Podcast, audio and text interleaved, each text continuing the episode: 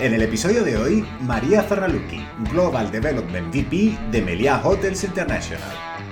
Más de 23 años en la compañía, un crecimiento personal sostenido y constante, espíritu inquieto, abierto e innovador, capacidades para la negociación, visión y análisis de oportunidades, una persona de excelente trato. Hablamos de expansión, destinos, nuevos segmentos y tendencias, de la presencia en bolsa de Meliá, sus valores diferenciales y planes de crecimiento. Hablamos de marcas, de la entrada de fondos de inversión y la evolución del sector, su aspecto más técnico, más financiero, sus dotes de liderazgo, visión estratégica o la pasión por lo que hace. También hablamos de boxeo, hasta del arte de la guerra, de muchas cosas. Le mando un saludo a su pequeño y espero que os guste.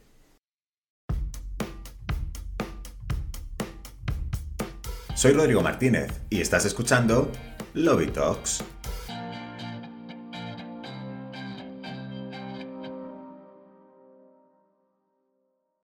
María Zarraluki, directora de expansión de Meliá Hotels International. ¿Cómo estás?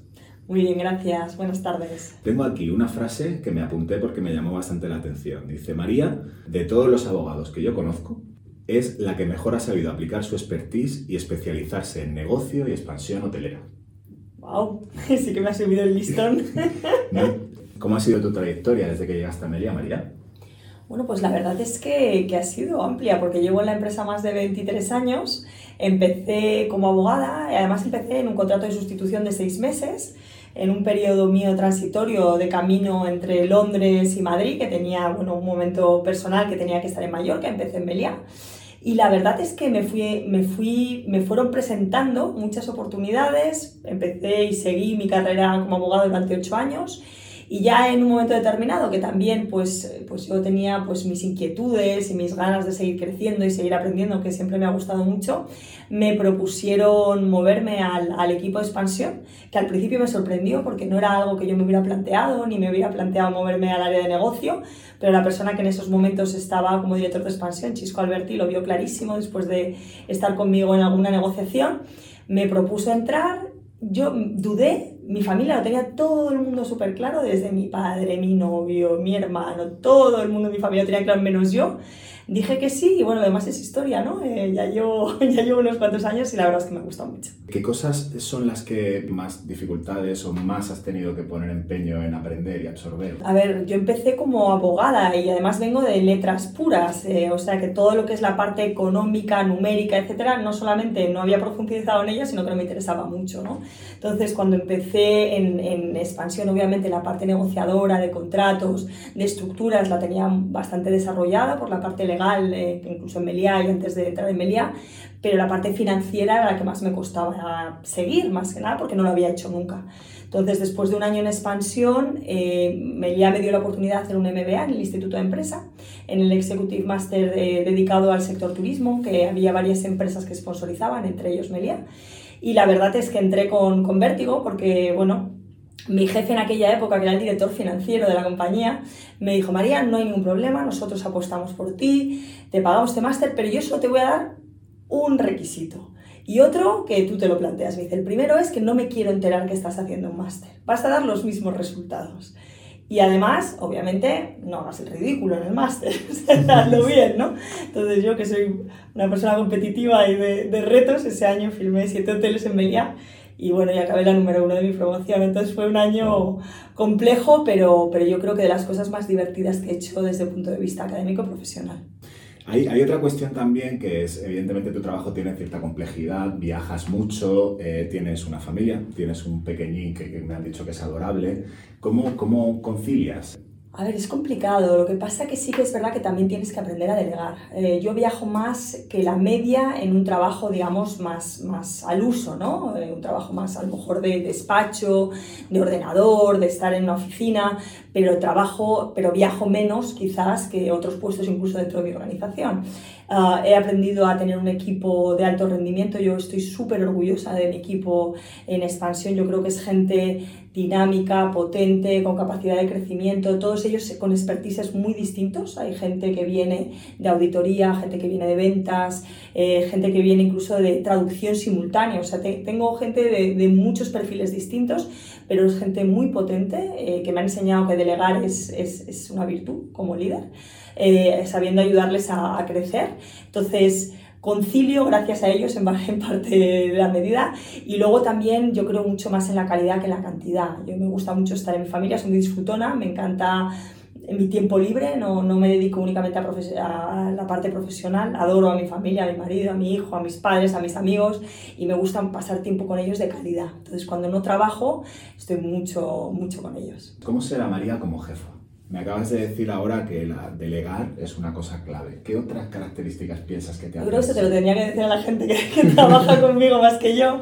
Pero bueno, yo te puedo decir las cosas que para mí son importantes. A mí me gusta eh, pues me gusta realmente liderarlo, como decía, lo que yo llamo equipos de alto rendimiento, gente suficientemente responsable y con una visión de éxito eh, dentro de lo que son los valores de la compañía, que realmente no te exijan hacer un micromanagement. El micromanagement yo creo que según qué posiciones no, no, es algo que me parezca razonable, por lo que me gusta dar canchas de, de, responsabilidad y de autonomía, sin obviamente perder el control, porque claro, también ahí está la función de liderazgo, el de acompañar y solventar. Yo siempre les digo que me, me gusta verme a mí misma más como una solventadora de problemas más que a una que les tenga que empujar, ¿no? O sea, es que esté ahí para apoyar, para que tengan éxito y no para, eh, digamos, hacerles trabajar, que eso ya entra dentro de la ecuación de lo que deberían entrar dentro de sus funciones. Entonces, a mí me gusta, pues, pues eso, eh, poderme considerar un poquito un acompañante de viaje en, en, en mi equipo y, bueno, que, que puedan brillar eh, gracias a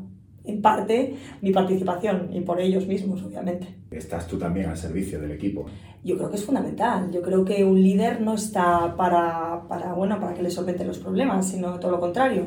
Y también hay que arremangarse. Eh, predicar por el, con el ejemplo yo creo que es fundamental. Si tú te exiges mucho a ti mismo, normalmente tienes gente a tu alrededor pues que aplica esos principios de exigencia ¿no? y que intentan pues también eh, tener pues, pues esa responsabilidad añadida. Yo a mi equipo no le tengo que decir ¿cuántos hoteles vas a hacer? No, porque ya, ya lo están haciendo, me presionan ellos a mí.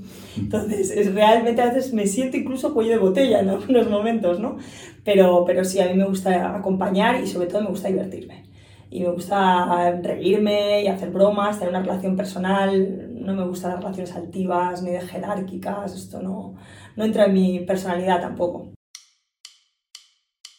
Pues dicho y hecho, como decía María que esto lo debería responder alguien del equipo, os presento a Jorge Herrera, responsable de desarrollo del sur de Europa en Meliá. Pues María es una líder flexible, dinámica, con, un gran conocimiento del sector y de las diferentes áreas involucradas en todo lo que es el proceso de expansión. Eh, y la verdad es que en el tiempo que llevo trabajando con ella he aprendido y sigo aprendiendo eh, cada día. Eso sí, no deja de ser la vicepresidenta de expansión de una empresa del IBEX 35, con lo que los niveles de exigencia son elevados, aunque sabe gestionar muy bien la presión y siempre tiene un hueco para, para cada uno de nosotros en, su equipo. La verdad es que es muy divertido trabajar con ella y, y estoy muy, muy, me siento muy afortunado de, de, de estar en su equipo. Seguimos, que os va a gustar.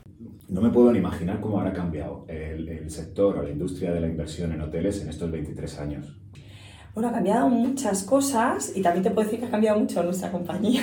o sea, yo cuando entré en, en Melia, obviamente entré en el área de expansión y había, en Melia siempre hay mucha capacidad de innovación, eh, hacemos muchas transacciones muy diversas, que eso es muy divertido en la empresa porque tenemos una capacidad de innovación y de, de de crecimiento constante, que yo creo que eso, si eres una persona que te gusta estar fuera de la caja y de realmente evolucionar, pues es muy positivo.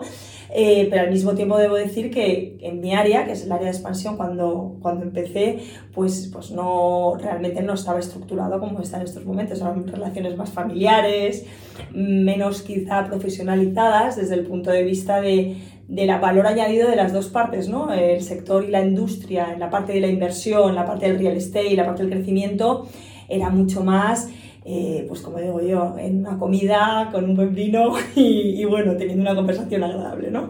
O no, pero en ese tipo de relaciones y ahora pues las cosas están muchísimo más desarrolladas en nuestra empresa y en otras muchas, por supuesto. Más sofisticadas, ¿no? Más sí. financieras también. Sí, sí, sí, sí, Y aparte también tiene mucho que ver eh, con el tipo, la tipología de, de clientes con los que trabajas, ¿no? O sea, es diferente la inversión que pueda tener eh, pues una familia particular, la visión, la, la, forma de actuar, a lo que pueda tener un family office, o que pueda tener un fondo de inversión, o que pueda tener un banco, o que pueda tener una aseguradora, ¿no? Entonces cada uno de ellos tiene una modalidad distinta y es verdad que, por ejemplo, en España, si lo movemos a España, nosotros obviamente no solo estamos en España, pero si lo mueves a España, ha habido una gran entrada de inversores muy profesionalizados que han hecho que la industria evolucione. Evolucione positivo, yo creo, con un nivel de, de sofisticación tanto en la gestión del negocio como en la gestión de la inversión eh, muy, muy interesante.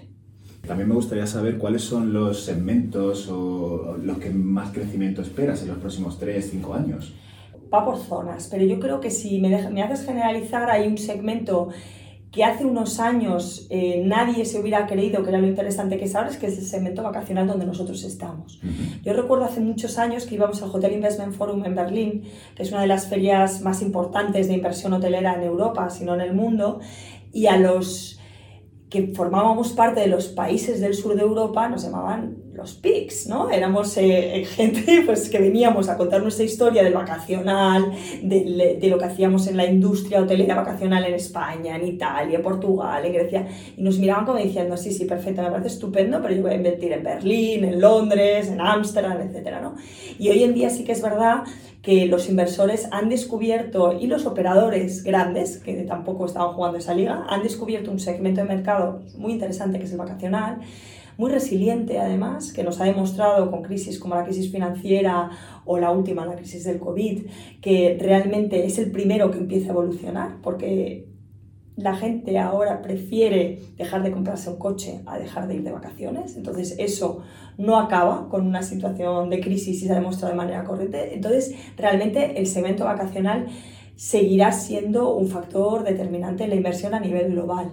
Y luego además eh, yo te diría que algunos otros sectores o, temas nuevos que despunten, porque las demás pues ya están más asentados, son otros modelos de real estate, más híbridos, más combinados, no solamente tener un hotel, sino tener un hotel con residencial, con branded residence, con service apartments, eh, espacios compartidos para trabajar o no, eh, usos diferentes de las habitaciones, que no sean solamente el venir, alojarse sino que también puedes tener reuniones, puedes tener otro tipo de tipología de, utilización. Esas fórmulas híbridas eh, creo que van a tener una tendencia importante para sacar mayor rentabilidad. Y algunas que nosotros no estamos metidos por el momento, pero que ya están viéndose como muy interesantes, como son los student housing, eh, todo lo que son las casas de, bueno, para la gente mayor, pero más sofisticadas, no las que tenemos nosotros habitualmente pensadas en la cabeza, que es poco un geriátrico, no. Las casas para gente mayor que le gusta disfrutar, la gente disfrutona, ¿no?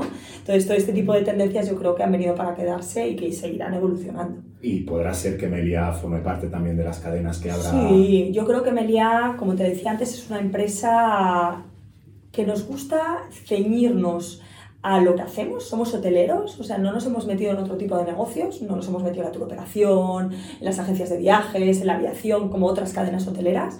Somos hoteleros, pero dentro de la amalgama de la hotelería eh, sí que somos eh, innovadores, curiosos y creo que siempre intentamos estar en las tendencias. De hecho, en temas de coworking ya hemos establecido algunos hoteles con esta modalidad.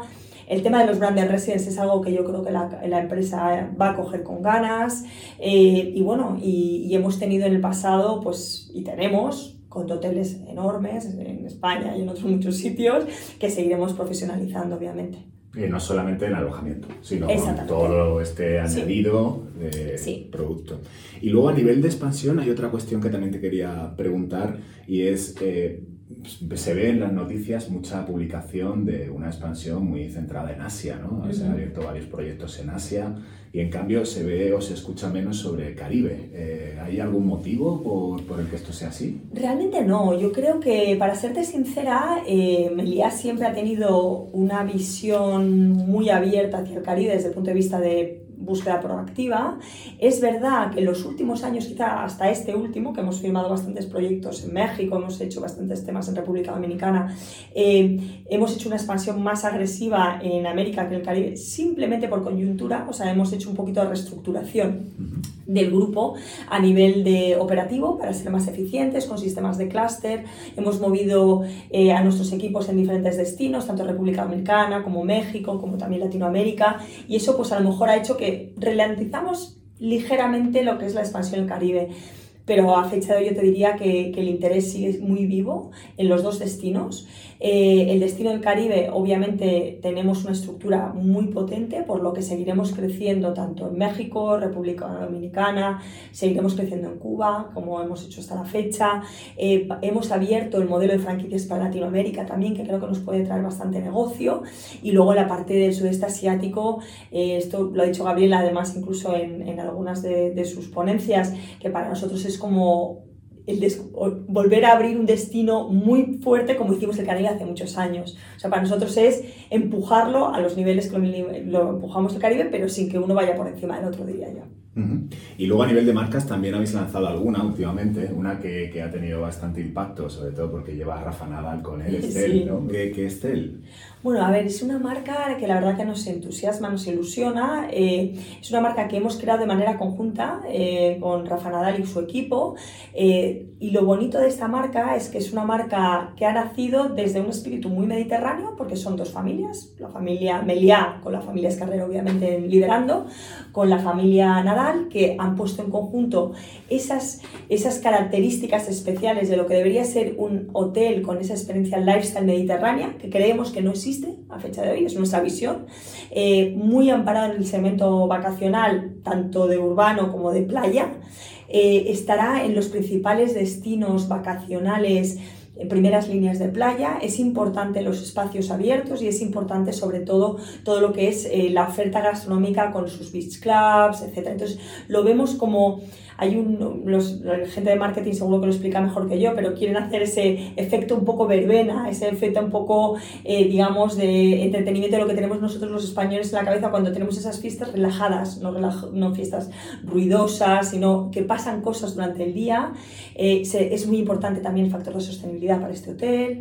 Eh, todo lo que es la decoración, ahora abrimos nuestro primer hotel y lo, lo podremos enseñar, pero es muy ligado pues, al concepto del mar, el blanco, la tranquilidad todo muy, pues ese aspecto de lo que podríamos decir, ese mediterráneamente que han utilizado otros en otras marcas, ¿no? Y esa es un poco la visión.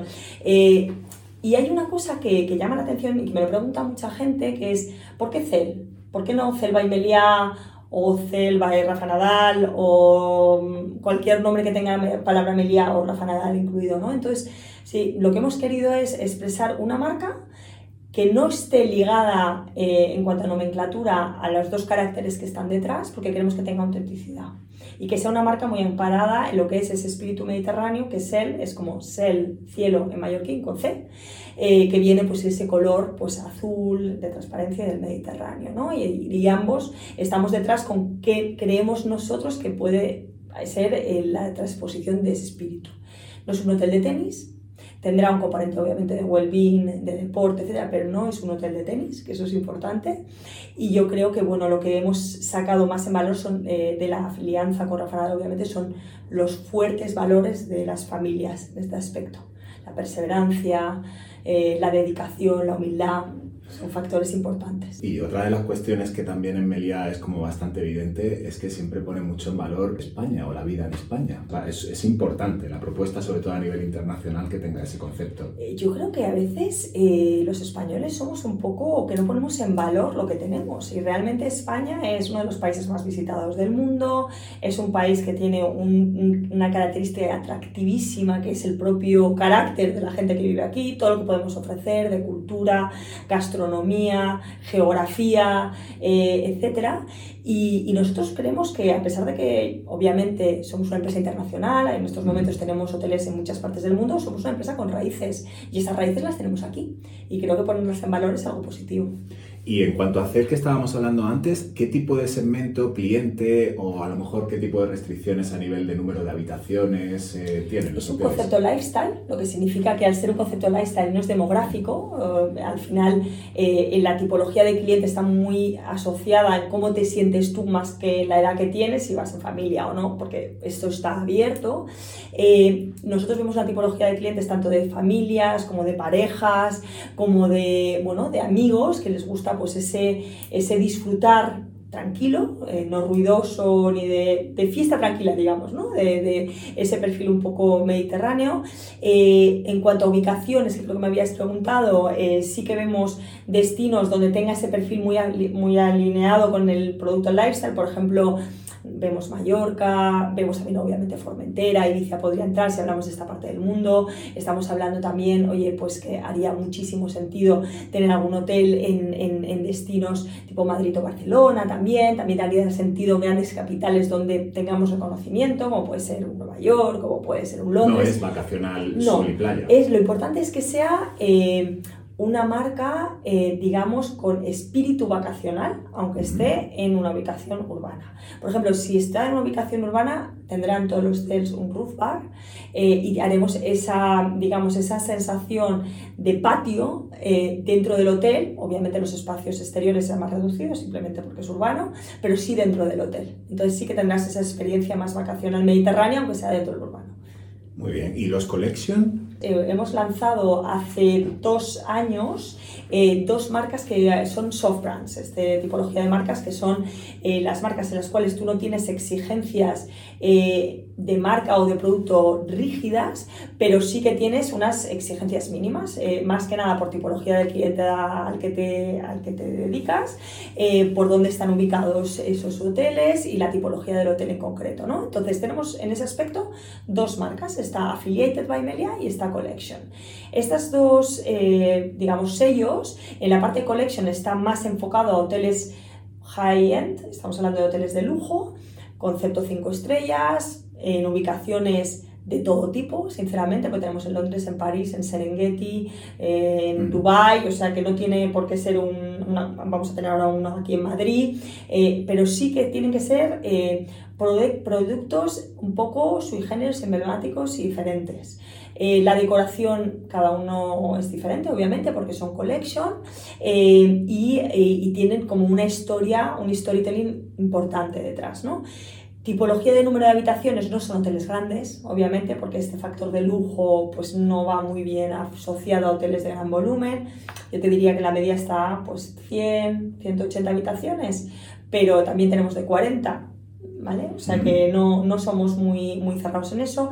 Y luego en la parte de affiliated es más productos de 4 estrellas, también puede ser 4 o 5, hoteles de mayor tamaño, tanto vacacional como urbano, que ahí lo que hacemos es eh, exigencias primordialmente desde el punto de vista de clasificación y percepción del cliente. Nos vamos a mediciones tipo Booking, TripAdvisor, Expedia, depende de dónde estén, y las calificaciones que ellos hacen, que tienen algoritmos muy sofisticados de calidad, de limpieza, de servicio, etcétera, pues nosotros tenemos unos rankings muy altos para que este tipo de hoteles entren.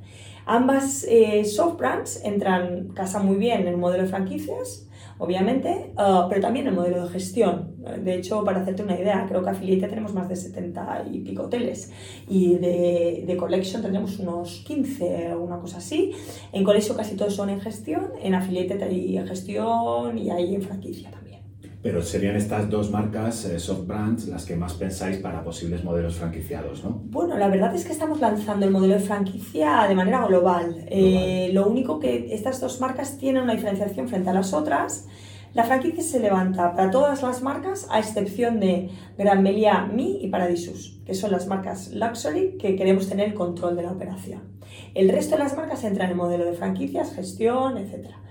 Pero sí que es verdad que las marcas que no son collection y affiliated tienen unos estándares de marca, pues obviamente más taxados y más fijados. Entonces, para aquellos grupos que tienen o familias eh, que tienen eh, pues una personalidad propia singular que no quieren cambiar porque hay gente que dice a mí me gusta mi hotel como es ¿por qué tengo que poner la decoración de Meliá o lo que sea? Si a mí lo que me gusta es esto ¿no? entonces sí que tenemos ese tipo de tipología de producto que les puede ayudar a estar dentro de lo que es una organización como la nuestra con todo lo que lleva asociado desde marketing, distribución posicionamiento, gestión, etcétera, pero sin las exigencias de CAPEX que podrían tener las marcas principales.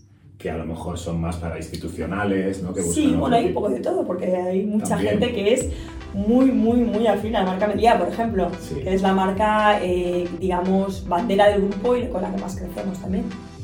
Hasta aquí la primera parte del episodio. En la segunda parte, reposicionamiento hotelero y Smart Capex, estructura propietaria y gestora en Meliá. Presencia en bolsa o exceso de marcas, fusión entre cadenas y productos alternativos. Los nuevos hobbies de María. Hay otra cuestión ahora mismo, en el momento del mercado que estamos, que es muy de reposicionamiento, muy value add, ¿no? donde se hacen proyectos, hay, para mí hay un caso que es emblemático, que es Magaluf en su día, lo que se consiguió allí con varios activos de Media. En estos proyectos de reposicionamiento de activos, ¿cuál es la mejora que se suelen obtener? Realmente las nuestras han sido espectaculares. o sea, no, no te voy a engañar. Nosotros lo que hemos hecho y nos hemos especializado mucho es, eh, desde ya hace muchos años, además es elevar nuestro portafolio de productos y de marcas. Entonces, para esa elevación de productos y de marcas, obviamente teníamos muchos hoteles propios que exigían unas inversiones de CAPEX elevadas. Proyecto Magaluz, como has comentado tú, que es el más emblemático, pero también tenemos en Terremolinos, ahora hemos hecho, pues vamos a abrir dos paradisos en Canarias, el Gran Melía de Menorca que se ha abierto este verano, que son transformaciones completas y de ahí muchos más. Pongo algunos ejemplos, aquí mismo en, en Melía Serrano pues tienes un ejemplo práctico de otra transformación brutal de un hotel de toda la vida que es Melía Galgos, ¿no? Entonces, Todas esas transformaciones, obviamente, muchas de ellas exigían una gran cantidad de CAPEX, por lo que en nuestro caso, en algunas, no en todas, nos salíamos con terceros. Viniendo con la conversación de antes, nos costó mucho convencer a según qué fondos de Valuat que vinieran a inversión vacacional, porque no entendían. Decían, ¿cómo? ¿Que cerráis en temporada? Pero esto, y no tengo los 12 meses de cash flow. Y decían, no, pues que haces el doble en los cuatro que lo tienes, ¿no? Entonces, eh, montamos un negocio que resultó ser realmente impresionante porque con un Smart CAPEX, como se llama, que es, eh, además siendo propietarios de hoteles, nosotros no somos los que pedimos inversiones por encima de lo que es razonable, porque al final somos propietarios.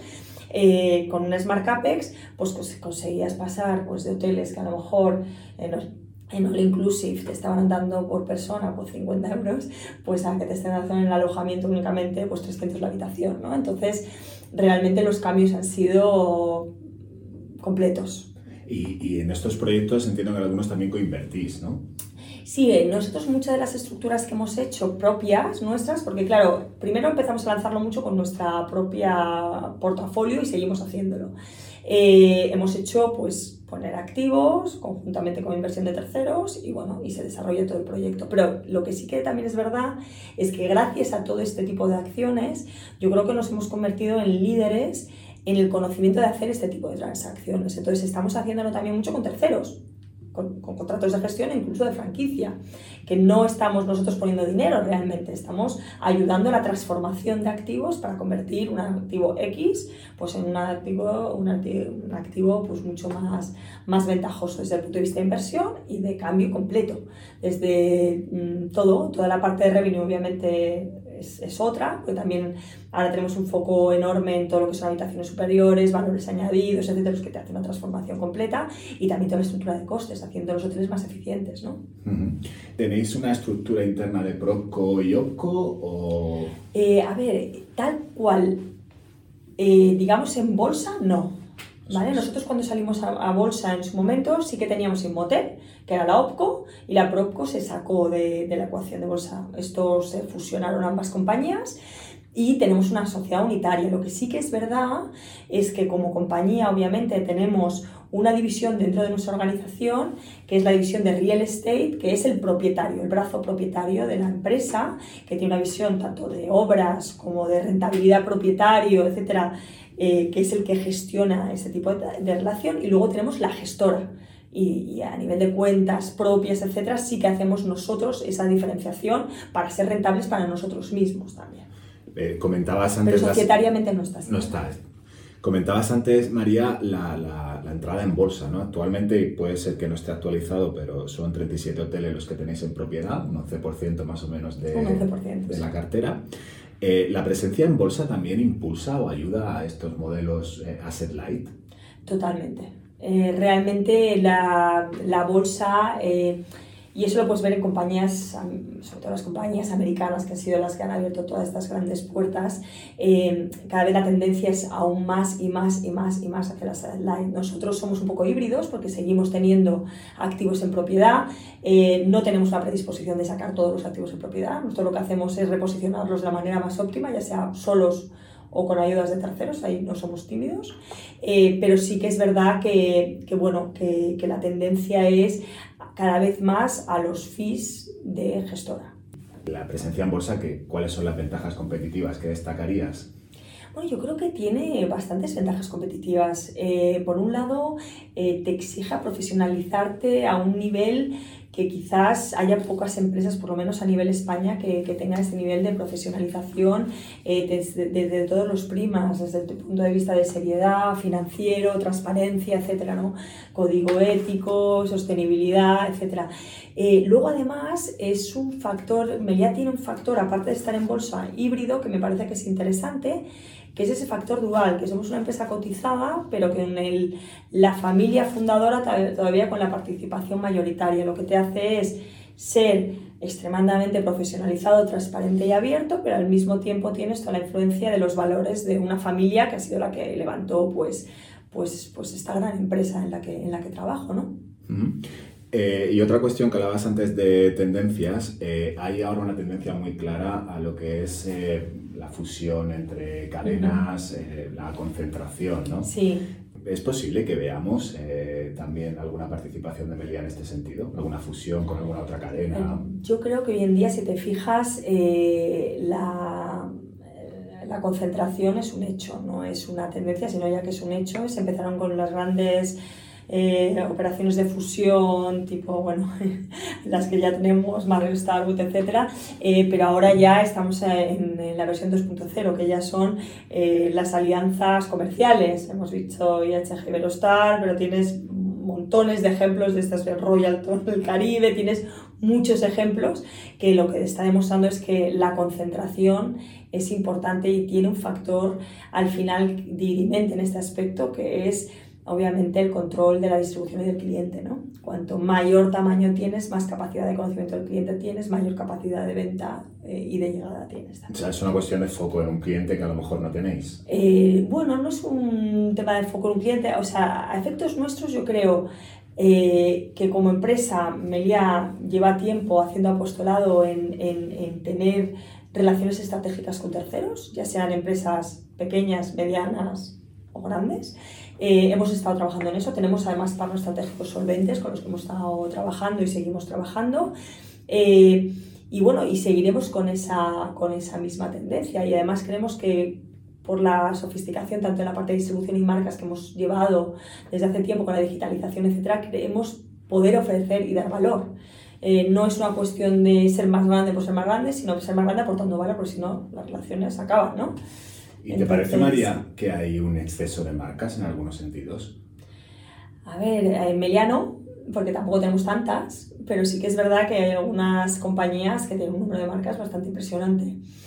Eh, quizá puede ser un poco confuso para, para, los clientes, ¿no? Porque es mucho, todo es lifestyle, todo es... Pero, pero bueno, mientras eh, siga habiendo atracción por parte de los clientes a las marcas, va bien. Hay muchas marcas que inventan, muchas compañías muy grandes que inventan o crean nuevas marcas, obviamente, porque ellos mismos necesitan ganar espacio, porque ya no tienen más marcas para un destino concreto. En nuestro caso no es el caso, nosotros creemos que tenemos las marcas adecuadas, vamos creciendo en marcas, tenemos Cell, Collection, Affiliate, mm, no somos tampoco tímidas, o sea, seguiremos evolucionando, pero tampoco nos vemos en una evolución masiva de marcas, sino que creemos que hay que tener un punto de racionalidad en ese aspecto. ¿Crees que en alguna forma, de alguna forma, este, estas marcas también se crean pensando en los dos clientes, en el que se aloja, pero también en poder adaptar un activo, un destino, un tipo de inversor? Eh, es verdad que, que, hay activos que tú adaptas en cierta medida a lo que el propietario tiene como visión. Es decir, dice, no, yo quiero un hotel de lujo, quiero un hotel mid-scale, o quiero o sea, el, pensamiento propietario, obviamente, porque va ligado también a la inversión, es importante. El crear marcas sui generis para un propietario concreto, sinceramente, en nuestro caso no, no, lo hemos hecho. Lo que sí hemos hecho es trabajar con los propietarios para entender claramente qué es lo que necesitan y con lo que tenemos poder elaborar. No somos diría, estrictos en lo que es eh, el sentimiento de las marcas, lo que tienen que aportar, los estándares genéricos, pero no vamos al eh, página 5 o párrafo tercero, esto tiene que tener 25 metros cuadrados y tiene 24,5 no entra, porque no somos ese perfil. Nosotros tenemos un perfil de sentarnos, arremangarnos, entender el producto y diseñarlo de manera conjunta dentro de lo que esperan recibir nuestros clientes. Más flexible. Más flexible, sí. Muy bien, hay aquí una cuestión que tenía ganas también de decirte y es, eh, estuve con Víctor Martí hace unas semanas y me formuló también una pregunta para ti. Gran amigo. a, ver qué, a, ver qué, a ver qué dijo. Víctor me decía que es cierto que Melia ha estado, tú antes comentabas, que ha estado muy reconocida y posicionada internacionalmente por el vacacional. Sí. En cambio, hay otras muchas cadenas, que antes también hacías alusión a ellas, que estaban muy especializadas en urbano, que se están metiendo en vacacional. La pregunta de Víctor era, ¿qué es lo que va a hacer Melia para mantener ese liderazgo y ese posicionamiento? A ver, nosotros, eh, yo, creo que una de las cosas que, que, realmente hemos hecho ha sido pensar, a ver, ¿quién somos y qué queremos ser? ¿Qué quiero decir con esto? Ser bueno en todo no lo eres. Entonces hemos ido a nuestros valores y a nuestro, digamos, fundamento de compañía y hemos identificado, o sea, nosotros somos una empresa vacacional y dentro del prisma de vacacional vamos a hacer una oferta de valor a nuestros clientes y a nuestros inversores dentro de lo que sabemos hacer, que es nuestro expertise. Luego en otros segmentos seremos buenos, tenemos competitividad en otros segmentos, pero realmente en donde Melia puede haber una diferencia con grandes grupos, como pueden ser los grandes tres o cuatro que existen en el mercado. ¿no? Entonces ahí nosotros nos vamos a, anclar. ¿Y cómo te diferencias dentro de ese segmento? ¿no? Nosotros creemos que ahí la diferenciación está en la especialización del servicio y sobre todo en las experiencias hacia los clientes. Cada vez nos estamos moviendo más en entender qué le vendemos al cliente en cuanto al conjunto y no solamente en cuanto al valor de la habitación. Es decir, tú cuando vienes a un hotel nuestro X, qué tipo de valor añadido dentro de esa experiencia por todo lo que va adjunto a ese hotel vas a conseguir. Y eso es lo que, digamos, ahora se ha inventado una palabra en inglés que no me acuerdo en concreto, pero en vez de hablar del REST, pues estás hablando de otra experiencia que dice cuál es el valor añadido que tú le estás diciendo al cliente por experiencia, con, o sea, es ligado a experiencia. Sobre Total será.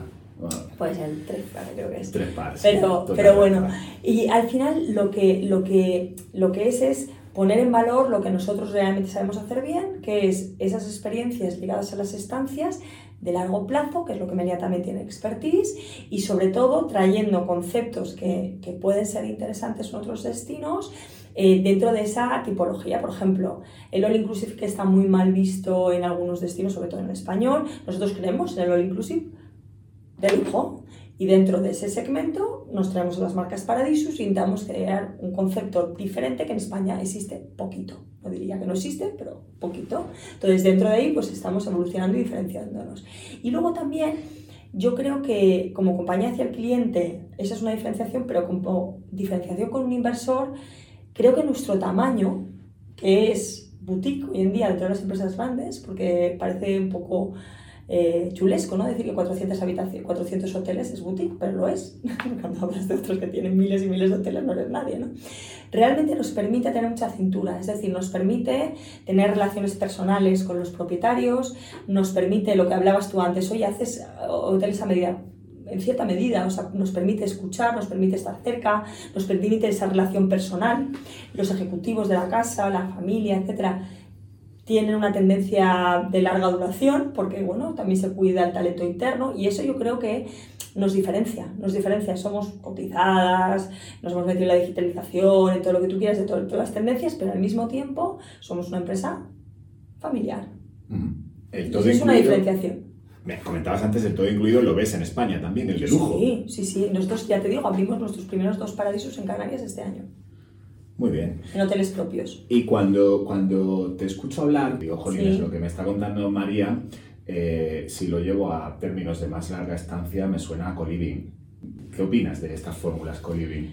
A ver, a mí el coliving me parece interesante, me parece interesante sobre todo en un momento en un momento de la vida de esa persona o de ese cliente que quiera estar en un establecimiento así, en el cual eh, no quieras entrar en unos gastos determinados de una casa normal, como lo tenemos un residencial normal, y quieras tener todos los servicios aleatorios y quieras tener relaciones con otras personas dentro de una comunidad, ¿no? Entonces yo creo que eso, lo que, lo que las nuevas generaciones nos están enseñando, es ese factor de relación en comunidades, en espacios abiertos, en, en, en una manera de pensar muy diferente. Cuando yo tenía pocos años, siempre le pedía una moto a mi padre. Y siempre me decía, cuando tengas 18 tendrás un coche. Cuando tuve 18, tuve un coche en propiedad, ¿vale?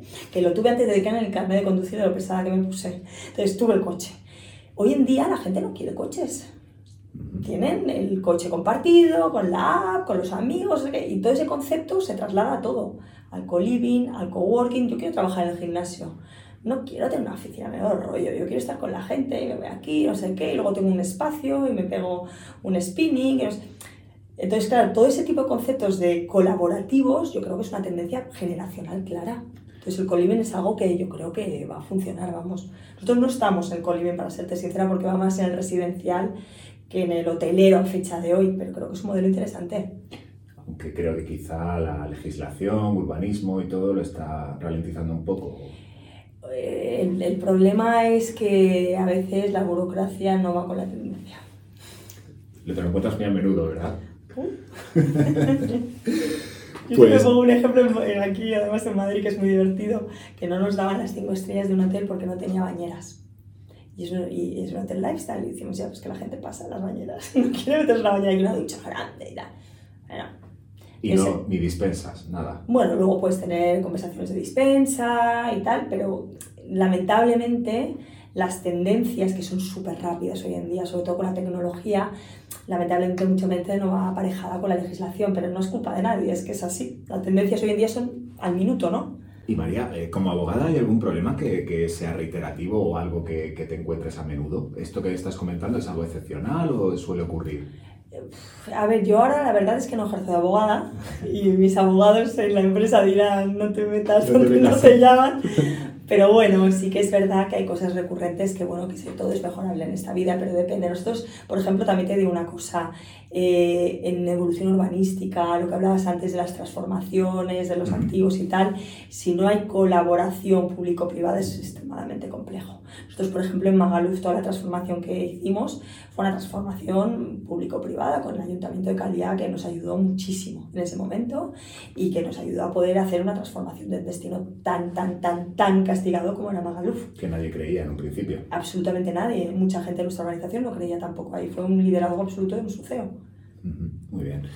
María, 23 años en Meliá y me gustaría saber, has crecido muchísimo, eres un referente del sector. Eh, me gustaría Eso lo dices tú, ¿eh? bueno, pues déjame, déjame que lo diga. Me gustaría saber cómo te ves dentro de 5 años. ¿Cómo me veo? Yo no pienso ¿Cómo mucho te gustaría verte? Sí, a ver, eh, a mí me gustaría seguir creciendo. Yo creo que, que bueno, eh, es importante también este tema, como comentabas tú, del tema de la conciliación, la familia, la, la conciliación contigo mismo y con lo que haces en el mundo empresarial es importante. Y sobre todo, seguir automotivándome y divirtiéndome como hasta ahora. Eh, huir del de, box, como dicen. A mí me gusta estar fuera de la caja no dentro haciendo lo que me siento cómoda, sino las cosas que me, que me motivan son aquellas que me hacen sentir un poquito de adrenalina, ¿no? Y me gustaría seguir pues en ese aspecto y con esa visión de, de bueno, seguir creciendo profesionalmente en ese aspecto y personalmente. Y transmites. Que también me reto en el profesional, he empezado a hacer boxeo. ¿Has empezado a hacer boxeo? Llevo, nada, cinco clases. La primera pasé un poco de miedo porque es boxeo de verdad, esto es de que se pegan luego en combates. Pero es que me divierto tanto. Ahora das tú, ¿no? Ya. Que va, que va, llevo cinco clases. Pongo sonrisa para que no me den a mí, ¿sabes? No, no, bueno, pues, pues con ánimo, con ánimo. Se te ve que lo coges también con fuerza. Eh, ¿Y sacas tiempo para leer? Pues mira, menos de lo que me gustaría. Antes me encantaba leer me encantaba, pero para serte sincera, como las nuevas tecnologías, las tablets y todo esto, cuando llego a casa estoy tan cansada que lo que hago es deberes con mi hijo, cenamos, hablamos, nos reímos, luego me pongo la tablet y me quedo dormida. Y eso es una verdadera pena. ¿Y algún libro que me recomendarías? Pues mira, uno que es, es un recuerdo que vas a dirás, esta se lo ha preparado. El otro día me, me regaló un compañero, eh, un buen compañero mío, que era el director general de Asia, Bernardo Cabot, que ahora ha pasado a trabajar conmigo en Expansión en América, uh, me regaló el libro del arte de la guerra Y yo no me la había Ah, leído nunca. Sí. Y me, lo, y me lo regaló además eh, encadernado en seda roja, que es precioso, me encanta. Y me lo estoy leyendo poquito a poquito, porque son de frases. Sí. Y verdad que me está gustando un montón. Es Y voy muy poco a poco, pura. ¿eh? Pero voy súper poco a poco. Pero me está gustando un montón. Es estrategia pura, ¿verdad? Eh, sí, sí, sí. Es una frase, te pones a Sí, pensarla y y, piensas y dices, ostras, qué, qué, qué gran verdad y que esta gente me lo dijo hace montones de años, ¿no? Los que saben dicen que es el mejor Eh. libro de estrategia que se ha escrito nunca. Sí, sí, sí. Es una muy buena recomendación. La María. estrategia es, muy, me- es una de mis pasiones, me, me encanta, es como los puzzles, ¿no? Tú ves algo y ves como la complicación, lo difícil que es y tal, y cuando has acabado te vas montando, miras cómo pones las piezas, cuando lo vas montando vas haciendo el camino y luego tienes el puzzle y es muy chulo. Tu trabajo tiene mucho de estrategia. Sí, en eso tengo suerte. Trabajo en algo que me gusta. Pues María, ha sido un auténtico placer. Tenía muchas ganas eh, de hablar contigo y te agradezco muchísimo el tiempo. Nos ha costado un poco, es cierto. Nos ha costado, sí, pero, sí, sí, pero sí. aquí estamos. Te lo agradezco también mucho, ha sido muy divertido. Ha sido muy interesante escucharte y estamos en contacto. Muchísimas gracias por todo, María. Gracias a ti. Innovación. Meliá Hotels International, una cadena pionera a nivel nacional. Años 60. Primera cadena hotelera en plantear un modelo de negocio revolucionario, el management. Hacienda lo tira para atrás. Años 70. Primera cadena hotelera en incluir el buffet en la oferta de restauración. Su puesta en valor acaba creando un estándar. En los 80 crecen un montón. Luego lo veremos. Años 90. Primera cadena hotelera en salir a bolsa. Cotizan los fees por gestión. Hacen un plan de saneamiento, reducción de capital social, transparencia y modernización.